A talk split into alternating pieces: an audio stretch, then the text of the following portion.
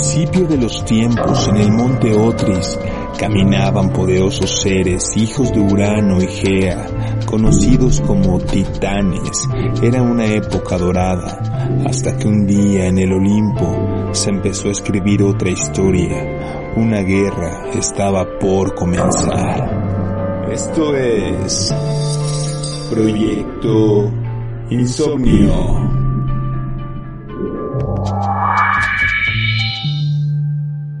¿Qué tal? ¿Cómo están? Bienvenidos a Proyecto Insomnio. Ya los extrañábamos. Feliz 2022 a todos. Que este año sea mejor que eh, los dos pasados en todos los sentidos. Sí. Les mandamos un fuerte abrazo. Julio, ¿cómo estás, güey? Qué milagro. De nuevo. Ya tenía rato que no nos veíamos. Ya tenía rato que no nos 2022, después de unas vacaciones, uno de los temas que creo que son de los más recurrentes en, en los podcasts, en YouTube y demás, cuando alguien quiere buscar información, creo que son de los que siempre andan saliendo por ahí, ¿no? ¿Cuáles, güey?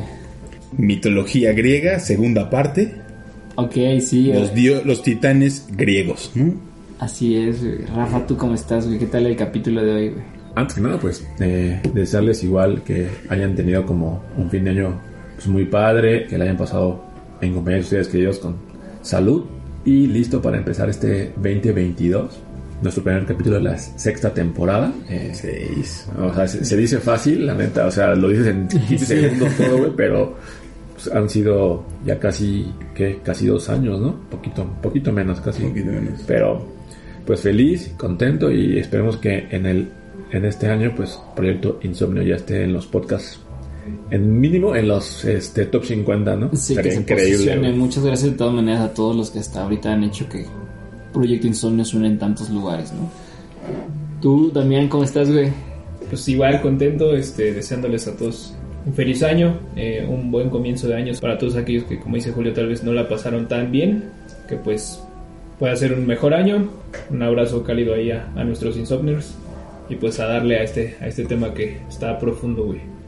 Así es, güey. Pues vamos a empezar, no sin antes saludar al mixólogo. Luis, ¿cómo estás, güey? Muy bien, muy bien muchachos, aquí ya descansando de servirles trago. De un nuevo año, nuevas metas. fin de año Nuevas pedas, nuevos, nuevos drinks. Nuevo- exacto. Nuevos- Ah, nuevos drinks, claro, sí. Que aprendió en su viaje a Francia, lo man. mandamos a Hay que traer cultura. Sí. a su express. vamos a, a- a comenzar el capítulo. Como decía Julio, vamos a estar platicando sobre los titanes de la mitología griega. Y para que no sepan sobre mitología griega, estos güeyes eran dioses anteriores a los, a los dioses olímpicos que conocemos. Que son como los más conocidos, ¿no? Eran como dioses titanes, se les llama, ¿no? De la época dorada de la mitología griega.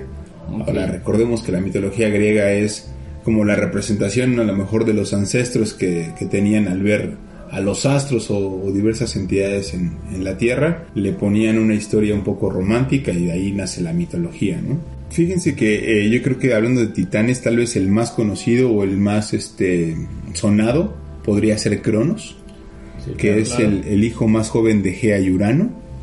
Eh, yo creo que valdría la pena a lo mejor hacer un poquito como de contexto.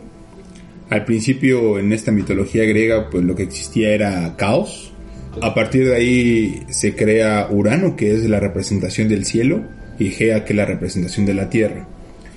Esta pareja empiezan a engendrar diversos hijos, son 12 en total, que son considerados como los titanes, ¿no? En esta época dorada, y que como decía bien Damián, son representación como de varios fenómenos naturales, hablamos de la luz, del día, de la muerte, eh, del océano y, y demás, ¿no? Gea, cansada de que Urano a lo mejor en este egocentrismo encerraba a todos sus hijos en el tártaro. El tártaro, si escucha nuestro capítulo de mitología griega, por ahí hablamos de que es un lugar en el inframundo, una prisión que utilizaban los dioses o los titanes para poner a la gente pues no deseada, no grata este ahí y a todos sus hijos Urano por este temor a que a lo mejor fuera fueran a quitarle el, El trono. el trono Poder. los encerraba y Gea cansada de esto habla con sus hijos y les dice tengo esta idea quiero hacer como un golpe de, esto- de estado quiero que me ayuden a asesinar a su padre ¿no? Guau, guau. Qué golpe de estado tan raro. Por lo regular solo quitan presidentes y ya. Diría el psicólogo. Terapia de pareja. ¿Has intentado, ma? Pues casi todos se rehusan, pero el único que dice yo sí voy es Cronos, que era el menor de ellos. Gea le da una hoz, que es este, esta como... Cuchilla, Ajá, exacto. la que trae por lo regular en la representación. La muerte, ¿no? ¿no? Exactamente. Aprovechando que Urano está dormido, platica con, con algunos de sus hermanos, entran sigilosamente a la habitación y lo castra. Y una vez castrado, pues empieza la revuelta. Como Cronos fue el único valiente, pues todos sus hermanos se ponen al servicio de él, él se vuelve como el soberano de todo el universo y empieza esta famosísima época dorada. ¿no? O sea, lo reconocen como el chido, ¿no? El que sí se quiso rifar El y bueno. lo dejan en el poder. No obstante, cuando Urano este, está siendo castrado, en, en su agonía lo que le lanza es una maldición a Cronos y le dice, así como tú estás haciendo esto con tu padre, uno de tus hijos va a hacer lo mismo contigo. ¿No? Esa idea pues crece como una inception en, En en él. Cronos En él, en Sí, él. claro. y hace que cuando él sea es el soberano, se casa con una este, hermana que es Rea y a sus hijos se los come al nacer para evitar que le este, quitaran el trono. De hecho, por ahí también se dice que visita a Cronos al oráculo de Delfos para preguntar si la profecía de su padre este, Es era cierta, Sí. y obviamente le dice que sí. Entonces Cronos se come a todos sus hijos. Cronos también es conocido como el titán del tiempo humano, de, las, de los calendarios, de las estaciones y de las cosechas. Rea hace lo mismo que en su momento su suegra que era Gea, cansada de que su, bueno, el, el padre de sus hijos se los estuviera comiendo, lo que hace es rescatar a uno de ellos, es también del menor, su nombre es Zeus. Que ya hablamos de Y de ahí nacen los dioses olímpicos, ¿no? Y de ahí, o sea, bueno, y todos los hijos de esta pareja, de Cronos. Cronos y de Rea, son, son los que Los- conocemos después como dioses olímpicos, porque los dioses olímpicos están en el monte Olimpo y los este, titanes están en el monte Ostris, ¿no? Ostris, es correcto. Y el primer dios titán de esta unión de Urano y Gea es Océano, que en la mitología griega lo personifican como amo y señor de todo el mar que rodea al mundo. Él mismo conectaba entre mares, ríos y océanos a todos los reinos que en ese momento se conocían, tanto al cielo como a la tierra, y se casó con una titán que se llama Tetis, con la cual tuvo 3.000 oceánides y 3.000 oceánidas. ¿Qué son ellos o qué son ellas? Son ma- marinas y son los dioses fluviales que personifican los ríos y los lagos. También está bien O sea, interesante. los lagos y los ríos son hijos de... De de océano. Océano de Océano. y de Tetis. Wow. Y está bien interesante porque eh, muchas interpretaciones griegas dicen que Océano representaba originalmente a todos los cuerpos de agua, tanto salada como- dulce, que se conocían. En ese momento era el Mediterráneo, el Océano Atlántico y el Océano Índico. Posteriormente, pues se descubrieron otros Pacífico, océanos, pero en ese Antártico. momento solo eran esos tres. Mm. También eh, decían que los hijos de Tetis y de Océano se, se hacían cargo de los lagos, de los ríos, de los arroyos y de la lluvia. Cuando nacieron los dioses olímpicos, todo esto del tema de la titanomaquia, en la batalla de este, los dioses olímpicos contra los titanes, Océano no participa. Él como, se, como que se queda neutral y dice, planta, a mí no me interesa. Yo Es mi papá. este, pues me mantengo al margen y lo que hace es verlo como de lejitos y eso hace que cuando termina la titanomaquia y los dioses terminan con los titanes, él es el único titán hombre Perdonado. que este que se queda fuera del tazo. Sí, que, que no es que pecho más bien que no es castigado, que Sí, no es sí, sí. castigado por Zeus. Porque ahorita a lo mejor este tema de la titanomaquia es como esta guerra entre dioses titanes y dioses olímpicos por hacerse del control del universo, ¿no? Esta titanomaquia dura 10 años. O sea, una guerra de 10 años, güey. Sí, hablamos a lo mejor de, de una vida eterna que tienen estos dioses, porque pues, también es Sí, este, claro. ¿no? son estos entes que buscan ahí en textos y demás. La titanomaquia es esta guerra de titanes Contra contra dioses. los dioses olímpicos, donde los dioses olímpicos, liderados por Zeus, liberan del tártaro a los cíclopes. Y los, los cíclopes son los que le construyen las armas. A Zeus le entregan el rayo, a Hades le entregan el casco de invisibilidad y a Poseidón le entregan el tridente. ¿no? Y obviamente cuando llegan a ganar, pues dividen el, el reino, Zeus en los cielos, Hades en el inframundo, eh, Poseidón Poseidón, en- en, en los Bueno, mares. ¿no? Exacto. Y él tampoco participó en digamos la rebelión O sea, que era culón. ¿No? Los culitos. Los Sí, culos no sí. van a la guerra. O sea, a lo mejor era muy inteligente y dijo, la neta es que yo no me quiero meter en pedos. Tampoco le ayudó a su hermano Cronos. Le salió bien, le a, salió bien, este, a castrar a su- a su papá, Urano. Sí, o sea, sí. él como que dijo a mí, no me metan en sus pedos. Yo Y, por de, la de libre. hecho, o sea, también de eso depende, según yo, eh, cuando los titanes se enfrentan a Zeus y Zeus gana, él hace como una distinción de quién sí y quién no participó como directa o indirectamente o no lo sé. Y, este, por ejemplo, o sea, les pone castigos ejemplares como de mandarlos al tártaro o hacer otras actividades. Y uno de estos ejemplos que es como el más, o sea, yo lo consideré como uno de los más, este, gachos o culeros, es dejarle a Atlas, que es, es, es uno de los líderes de- del ejército justo de los titanes, es hijo de Yapeto, que es eh, otro de los 12 titanes que, que les vamos a mencionar, y lo deja cargando el mundo, ¿no? El o sea, peso el, peso del mundo sobre sus hombros en vez de enviarlo al tártaro. Hay, hay, hay una parte muy padre en la que también a Hércules, más bien Atlas engaña a Hércules para que cargue el peso del mundo en alguna historia, güey. No me acuerdo si lo dijimos en el de mitología griega, No, creo que no. pero, pero si no, digo, es así, ¿no? O sea, también en su momento Hércules tuvo que cargar el peso del mundo y después volvió a engañar a Atlas para que siguiera manteniendo esa tarea. Sí. Por cierto, pues, un saludo al Atlas que quedó campeón, güey. en diciembre. La neta, un abrazo a toda la gente que le va al Atlas, por fin campeón. Que casi 80 años, ¿no? Casi 80 años. No, 70, güey. algo. Así llevan como 70. Como pero, 70 pues, años, güey. Ya bastante. Incluso hablando más sobre el Atlas, este, para que vean una referencia, hay una de las vértebras que sostiene nuestra cabeza en la columna que se llama Atlas, güey. O sea, así de grande. Y del- la referencia hace, eh, o sea, sentido para que la gente lo entienda. La imagen del hombre este que es muy famosa Cargando cargando, el el mundo. Esa es la representación de Atlas cargando el peso de, la tierra sobre sí. sus hombros, güey. Sí. O sea, para que sepan como el origen de esa imagen. Yo, por ejemplo, no la conocía al 100%.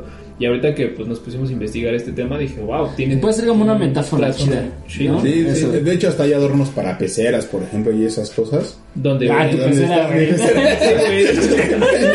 Tengo mi pecera, güey. Yo tengo una de Yo tengo mi Atlas. Sí, güey, pero sí lo viste, está chido. Y bueno, eh, digo, ya ahondamos un poquito más en, este Atlas y, el, y que es el líder de- del ejército que pues comanda la pelea ahí contra Zeus, pero eh, si nos regresamos un poquito, su papá era uno de los 12 titanes, hijos de, de Urano, que se llama Yapeto, igual era hijo de Urano y de Gea, fue padre de eh, Clímene, de Atlas, Prometeo, Epimeteo y Menecio. Normalmente estos descendientes son eh, llamados los Yapetónidas. Él fue partícipe, este Yapeto fue partícipe de, en la castración ahí este, de Urano, ayudando a Cronos. La historia este, que, que, pues bueno yo pude investigar un poco es que cuando él está dormido, Cronos hace como una, un plan para que cuatro de sus hermanos lo ayuden a sostener a Urano en cada uno de los puntos cardinales, que en este caso le llaman eh, los, puntos, los cuatro pilares del cosmos. Y al estar sujetado de las cuatro extremidades es cuando él tiene también la oportunidad de poder castrar más fácil a, a su padre, ¿no? En la mitología griega es el titán de la mortal vida útil, es decir, que él se hace como el dios de la muerte, por así decirlo, y él decide hasta qué tiempo pues va a vivir un humano, un animal y, y demás, o sea, la vida en la tierra, ¿no? Y es por eso que toma relevancia, incluso se puede confundir un poquito con el poder que a lo mejor tiene Cronos sobre el tiempo, porque pues al final del día, como él maneja el tiempo, pues podría controlar la vida de la humanidad, pero pues ya Peto es el que dice, ¿sabes qué? Tú como Hasta humano aquí. vives hasta aquí, ¿no? Eh, su nombre quiere decir perforación o lanza, por eso se le conoce como un titán o un dios titán violento, y puede haber sido nombrado el abuelo de la humanidad, ya que Prometeo y Epimeteo son representados como los creadores de la humanidad y el resto de las criaturas mortales sobre la Tierra. Por eso es que su descendencia se ocupa como uno de la humanidad, otro de la de los animales y de toda la demás vida en la Tierra. Y a él se le considera como el abuelo, ¿no? Ya que pues al final del día al ser el padre de estos dos. Oye, eh, y Prometeo, de que lo mencionas, también es el que le entrega y le regala el fuego a los, a los humanos, ¿no? humanos. Y lo meten a la presión de Cabos Unión, algo así creo que se llama. Ese es Saga, güey. Ah, sí, va, sí, es canon. No, más bien canon. Canon, sí, sí. cierto, güey. Bueno, pero lo meten a la presión. güey. Y la película de Furia de Titanes es el protagonista es Prometeo. No, es Perseo. No, es Perseo, Ah, es. Perseo, sí, es sí, sí, es cierto. güey. Sí, Prometeo nada más, o sea, lo ponen este con ayuda de, de Poseidón en una cueva, en una, bueno, en, en el mar, y sube la marea y casi se ahoga, pero no, no se ahoga y así lo tienen, ¿no? Que los buitres se comen también su, su cuerpo. Y bueno, eh, también hay una versión que dice que él realmente no era hijo de Urano y Gea, sino era hijo de Tártaro y Gea, y pudo haber sido una confusión entre un dios titán o un gigante, güey. Entonces, este, por, lo- por eso la humanidad también Ah, le tenía ok. como miedo, güey. Porque también una superior, descripción de los titanes es que son gigantes, Es que- son muy grandes. Sí, pues imagínate lo que decía Rafa de océano. La No, naturaleza contra el humano es comparado. Está bien chido cómo. O sea, cómo los imaginaron, güey. Sí, Porque, sí. o sea, cuando te pones a buscar, ves todas las pinturas o imágenes y dices, no mames, está bien chido. Imagínate una batalla entre estos güeyes. Yo creo que nos Está ha bien. quedado Hollywood a de ver una, una película Sí. así. O sea, fuera de bueno, me, me- gusta. la la mente te, Pero te hace podría estar chido, güey. Sí, A- a mí creo que sí. Eh, Este es uno de los temas que más me gustan, o sea, y creo que me gusta más que me gusta más leer porque en automático, digo, no sé si a ustedes les pasa, como que vas leyendo y vas como imaginando todo el escenario y vas como escribiendo también sí. parte tú de la novela, güey, está, está increíble. Y pues igual otro dato que me encontré sobre este titán es que fue uno de los dos titanes que no se casó con eh, alguna familia con Zeus. Recordemos que pues bueno dentro de todo este como de, de esta mitología eh, se, se apareaban y se casaban entre ellos para pues como mantener el linaje y las castas. Y él es uno de los únicos dos que no se casa con una hermana y este bueno la identidad de su consorte no está muy clara pero entre sus esposas eh, que se le atribuyen se encuentran una oceánide llamada Asia según el escritor Apolodoro una oceánide de nombre Clímene Asopis Olivia son algunas de las que se le O atribuyen pero fue pues, Oceánide. romances. al final del día es una oceánide y no es una de sus hermanas ¿no? Está bien cabrón, Pero güey. sí de sus sobrinas, güey. Sí, sí. o Sí, sea, sí. son las hijas de. exacto Sí, de hecho sí es una de sus sobrinas Sigue quedando en familia. No, región. No, no, saludos a Monterrey. Monterrey. Yo quiero hablarles de otra, este, de otra gran titán. Que pues cuando ya finalmente Zeus toma el poder de los cielos después de la titanomaquia, güey. Temis eh, es uno de los titanes que incluso bajo el liderazgo de Zeus mantiene su posición como la diosa griega de la justicia, güey. Temis es una de las titánides más populares y personifica la ley y el orden. güey. Es también considerada como la guía del funcionamiento de la sociedad y es representada sosteniendo con una mano una espada y en la otra una balanza. güey. La mayoría de las veces eh, la representan con los ojos vendados como símbolo de la imparcialidad de la justicia. güey. De hecho es la imagen, ¿no? Esa La justicia. representación de la justicia todavía hoy en día, güey, la tenemos y es la, este, la titánide Temis, güey. Wow. Está chido, güey. Durante la guerra de los titanes, como bien saben, en esta guerra de 10 años que ya, que ya platicamos, las mujeres titanes no participan, güey. Las titánides no participan, que son seis. Ajá. O sea, son seis titanes, son seis titan- eh, titánides mujeres, las cuales permanecieron todo el tiempo neutral y por lo tanto no son castigadas por Zeus. güey. Y en algún momento Zeus tuvo como esposa a Temis, a esta A la titán, tía, güey. a la tía, güey. Y tuvo con ella dos grupos de, de hijos, las tres horas y las tres moiras, güey. Estas son un poquito más famosas las moiras. Las mueras. Sobre todo si ubican Hércules, güey. Sí. Ahí les, Son como las brujas. son como estas brujas, güey, pero está bien chido, güey, por- porque los que no los conocen, güey, las horas eran tres hermanas llamadas Dice, que era la diosa de la justicia moral, Irene, la diosa de la paz, y Eunomia, que es la diosa del buen orden. Ellas estaban asociadas con la división del tiempo, no, pues por eso se llaman las horas, y también gracias a ellas le, este, conocemos hoy las estaciones del año. Son consideradas como diosas de orden, al igual que su mamá, Temis.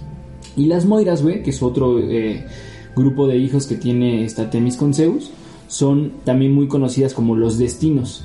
Eran igual tres hermanas, Cloto, Laquesis y Atropos, y ellas controlan el hilo de la vida de todos los mortales, güey. La decisión de las Moiras es tan importante que ni siquiera los dioses la pueden eh, revertir una vez que ellas toman la decisión de que acabar con la vida de alguien, güey. Cloto hilaba el hilo de la vida de las personas, güey. La Quesis estiraba el hilo y era la responsable de atribuir el papel en el mundo de ese individuo, además, güey, de distribuir las cuotas de felicidad y desgracia de cada persona, güey. Ah, Está bien loco. Entonces, Les hacía un nudito, ¿no? Para Sí, hacer acá la tristeza. Y Atropos sostenía las tijeras con las que cortaba el hilo de la vida en el punto que su muerte ya era este inminente y era el fin de la vida del individuo, es, ella lo cortaba, güey. De hecho, hay una referencia bien loca, güey. Hay un juego que se llama The Witcher, que bueno, se volvió como famoso en estos últimos tiempos. Y eh, eh, aparecen estos tres personajes de las Moiras con esa referencia. O sea, O sea, de Henry Cavill. la te- ajá, o sea, bueno, existe el videojuego de donde se derivó la serie, pero en el juego hacen la referencia de las tres Moiras, donde una es la tejedora, la otra es como la que hila y hay otra que aparece con las tijeras. O sea, está ahí no había entendido la referencia hasta ahorita, güey. Sí, Sí, y en Hércules, una de las moiras cuando intenta cortar el hilo de la vida de Hércules, güey, por eso las tijeras siempre tienen como un este un triangulito de que se rompieron cuando intentó cortar el hilo de Hércules, güey. Wow, wow, Está chido, güey. Se hubiera llevado las de pollero. Se Las hubiera funcionado. Las barrilitas. Las de jardinero acá. Pero es que la verdad, si te fijas, estamos rodeados de referencias a Wow. todo esto, güey. No, es increíble. Y ya, hablando tantito así rápido, güey, de lo que decía este Damián sobre los videojuegos, güey, hay un videojuego que es súper famoso, que se llama God of War. Ah, que, güey, claro. no, es una Kratos, belleza, güey, y Kratos pelea contra los titanes y contra los dioses, güey, buscando venganza. De hecho, su primer víctima pues, es Cronos, ¿no? O sea, tengo entendido que es como el principal Está bien objetivo chido, de. La neta, ese juego está bien, bien, bien chido y habla totalmente. Es como unos caballeros del zodíaco, güey, donde te cuentan, Sí, te van historia. instruyendo de la mitología, güey, pero en con un personajes, güey. Y está bien muy, chido. está muy loco, güey, está muy loco. Y de hecho, primero pasa con la mitología griega y después, según yo, la, la segunda entrega, güey, es como ya con la mitología nórdica y Sí, eso, ya está, está creo que chido. sí, está bien Sí, chido. bueno, vas y, y te das cuenta que como todas las mitologías, también digo, tenemos pendiente ahí un capítulo de nórdica, pero pues la romana, por ejemplo, que ya utilizan como los mismos, la misma referencia, solo que en vez de darles estos nombres de los dioses que conocemos en los griegos, ¿no? Más bien son como de planetas, o sea, Ah, Plutón, por ejemplo, es Hades, este, Mercurio es Hermes, Claro, claro. ¿no? Y cosas así. Eh, otra de las titanes, por ejemplo, es Rea, que es la esposa de, de Cronos, Cronos. ¿no? Y mamá de, de estos este, dioses olímpicos. Y ella es la que le dice también a Zeus, por ejemplo, cómo hacer para esconderse y lo que les decía hace rato, ¿no? Ella es la que le da el consejo de ir a liberar no solo a los cíclopes, sino a los hecatónquiros. ¿no? Estos hecatónquiros también estaban encerrados en el, en el tártaro por parte de Cronos y son los que al final del día inclinan la balanza para que los dioses olímpicos ganen la titanomaquia. Ok. Está bien cañón, güey. Como si él es la titán madre de los dioses olímpicos. Sí, güey. O sea, sí, sí, es Aprende bien también de su mamá, güey. o Sí, sea, sí, sí, claro, sí, sí, sí, sí, sí, sí. Es por aquí, dice. Si no puedes con el enemigo, métele. Métele. Y una de las titanes que a mí me pareció como bien interesante por todo lo que conlleva y la responsabilidad que luego le dan es la titania de Febe. Su nombre tiene muchos como significados. Uno es brillante o radiante, otra es la que tiene como el don de profetizar y el último es el brillo del intelecto. Febe fue elegida por Gea para poder ser la encargada o la tercera encargada para cuidar el oráculo de Delfos. El oráculo de Delfos era como el recinto donde todos acudían a preguntarle a las pitonisas o a las sacerdotisas pues cosas relacionadas con su futuro. También, por ejemplo, en la película de Matrix, o sea, por Oh, eso es el oráculo y por eso es la. O sea, Sí, es precisamente la referencia a esta mitología griega. En 300 también sale un oráculo, ¿no? El oráculo de Delfos, güey, que sí, va sí, este ¿no? Leonidas a preguntarles, Ah, güey. Pues en casi todas las películas, también en Fuera de Titanes, es cuando le dicen cómo matar este... Al Kraken. el Kraken. Bueno, Febe, se dicen que ella siempre se ubicó en el obligo del mundo. eh, y justo es ahí donde se encontraba el oráculo de Delfos. Tiempo después, en un cumpleaños de su nieto, su nieto es Apolo, eh, es hijo de eh, Leto, ella le dice, tú vas a ser uno de los dioses como más queridos y más como buena onda, entonces en uno de tus cumpleaños te voy a regalar al oráculo de Delfos. Entonces ya él era el que lo cuidaba después. Febe se unió con su hermano Titanseo y tuvieron a Asteria y a Leto. Y también una parte importante es que una de las lunas de Saturno tiene el nombre de Febe en su honor. Y muchos de eh, los titanes los honraron con el nombre de una, de una luna de Saturno. Ok. Pues de hecho, igual uno de los eh, como más representativos, creo que me late un buen su historia y es de los más poderosos, es Hiperión. No sé si se pronuncia Hiperión o Hiperión, pero este es el dios o titán del fuego, la luz y el poder. Él también es uno de los hijos de Urano y Gea. Eh, esta parte creo que igual, bueno, no la, no la hemos mencionado en el, en el capítulo, pero Urano y Gea tienen tres razas de, hijos que primero son los eh, centímanos, luego los cíclopes, que ya mencionó Julio, y al final vienen estos 12 titanes. Hyperion también tiene como relevancia como titán, porque pues es de los que ayuda a Cronos a, castrar a Urano, a su padre, y eh, con esta lealtad que tiene hacia, hacia Cronos, eh, pues es recompensado con el control de- del oriente. Recordemos que eran los cuatro puntos cardinales. En el oriente estaba Hyperion, al sur tenemos a Crio, en el norte estaba Seo y Yapeto estaba en el oeste, o sea, eran como los cuatro puntos eh, del cosmos. Solamente ocupaba cardinales. cuatro hermanos en realidad. güey. Sí, realmente, güey. Que son los que participan en, en este PEX y que al final son los que se animan como a ayudarlo, ¿no? Por lo mismo que pues sí le tenían como miedo a Cronos. Sí, pues sí, güey. y, y, pues es como lo relevante de este, de este titán, güey. Yo sabía, güey, que eh, a Hyperion, igual que a Superman, había una cosa, güey, que este, ¿Lo debilitaba Lo debilitaba, güey. A Superman, pues es la kriptonita, güey. Sí, claro. Y a Hyperion es la argonita. Ah, Y ¿conocen a Teseo? ¿O se acuerdan de él? No. Deseo. Es un semidios también. En la película de Immortals, o Ah, Los sí, güey. Inmortales, Ah, güey, claro. lo personifica Henry Cavill, güey. Sí, sí, la sí, está sí, bien claro. chida. Véanla, también va relacionado con este tema. Él es el que mata a Hyperion, güey. Sí, sí. Está bien Es chida, esa de Immortals. ¿no? Sí, está chida. está bien delicioso. Hay una titánide, güey, que se llama Nemocine o Nemocine, que es la titán griega de la memoria y de los recuerdos.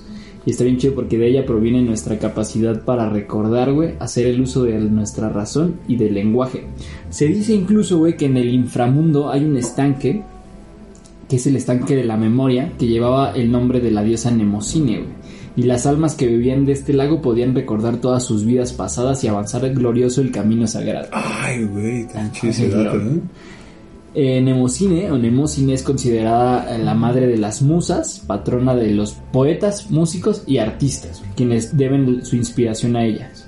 Nueve son las hijas de, de, de Nemocine, son nueve musas y son el resultado de nueve noches de pasión entre Zeus y Nemocine, güey. Ese raro, Zeus le hacía. Sí, Zeus, güey, güey. sí. El único que hacía, güey. Sí, Beverly Hills. güey. Y no había tele, güey. Sí, No, es que ya no había cable todavía, güey. El Olimpo. Dio a luz a Calíope, la musa de la poesía épica y la elocuencia. Así se iba a llamar Jimena, güey. Caliope. Caliope. Así le iba a poner su papá, güey. Caliope, güey. Sí, güey. Qué bueno que no. Qué bueno que no. Ah, pues está chido. güey. Alexa.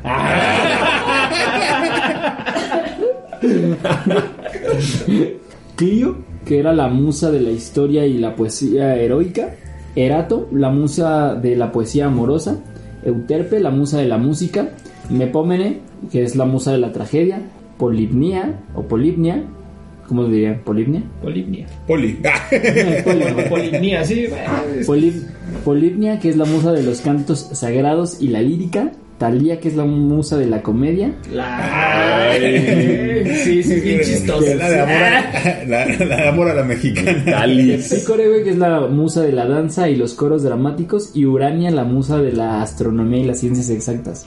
Ah, güey, ¿cómo viene? Te digo, de. O sea, me late como esas relaciones que hacen de esto es hijo de esto y proviene de tal. Y, o sea, como que. Sí, que como dice Damián hace rato, ¿no? O sea, cuando te das cuenta de cuál es el origen, tiene muchísimo sentido muchas cosas. Sí, güey, y hasta ahorita ya les dijimos nueve de los 12 titanes, ¿no? Pero pues todavía eh, está Seo, es, que es eh, Tetis. Tetis, que es la, la diosa del... Creo que también es Mar, como del mar, ajá, exactamente. Y según yo, también es mamá de Aquiles, güey. ¿sí? Y está ¿qué? esta Tea, o también conocida como Teia, que también es una titánide, y ella es la, este, la que según le provee como el brillo a las cosas, al oro, güey, todo ese pedo, güey. Y ya para terminar el cap, hay que eh, puntualizar que cuando Cronos este, asume el trono, en ese momento eh, se le conoce como la, la Edad Dorada en la Ujú, mitología y ahí, justo en ese tiempo, no existían ni, ni leyes ni reglas. O sea, todos hacían lo correcto Anarquía. y no existía la inmoralidad. O sea, todos vivían en armonía total. Wow. Míralo. Lástima que el Zeus. Eh, la verdad, gracias por acompañarnos hasta aquí en el capítulo. Gracias por seguirnos escuchando. Esperamos que este 2022 sigan con Proyecto Insomnio. Estamos muy agradecidos porque las reproducciones se han incrementado. Andamos en los podcasts más populares de Spotify ahí en la categoría de cuentos y queremos y creemos que así va a seguir. ¿no? Muchas gracias por escucharnos. Eh, Nos escuchamos pues el jueves que viene Siguiente con más. Proyecto Insomnio. Pues váyanse a escuchar el de mitología griega si no lo han escuchado, que es la parte 1 de este. Y todos los cincuenta y tantos capítulos que ya tenemos. Un abrazo. Cuídense. Bye. Chao. Bye.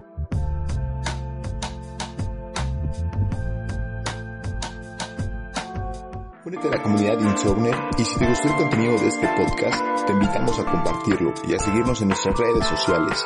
En Facebook y YouTube nos encontramos como Proyecto Insomnio.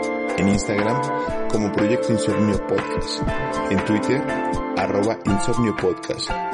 El link viene en la descripción de cada capítulo. Gracias por escucharnos y hasta la próxima.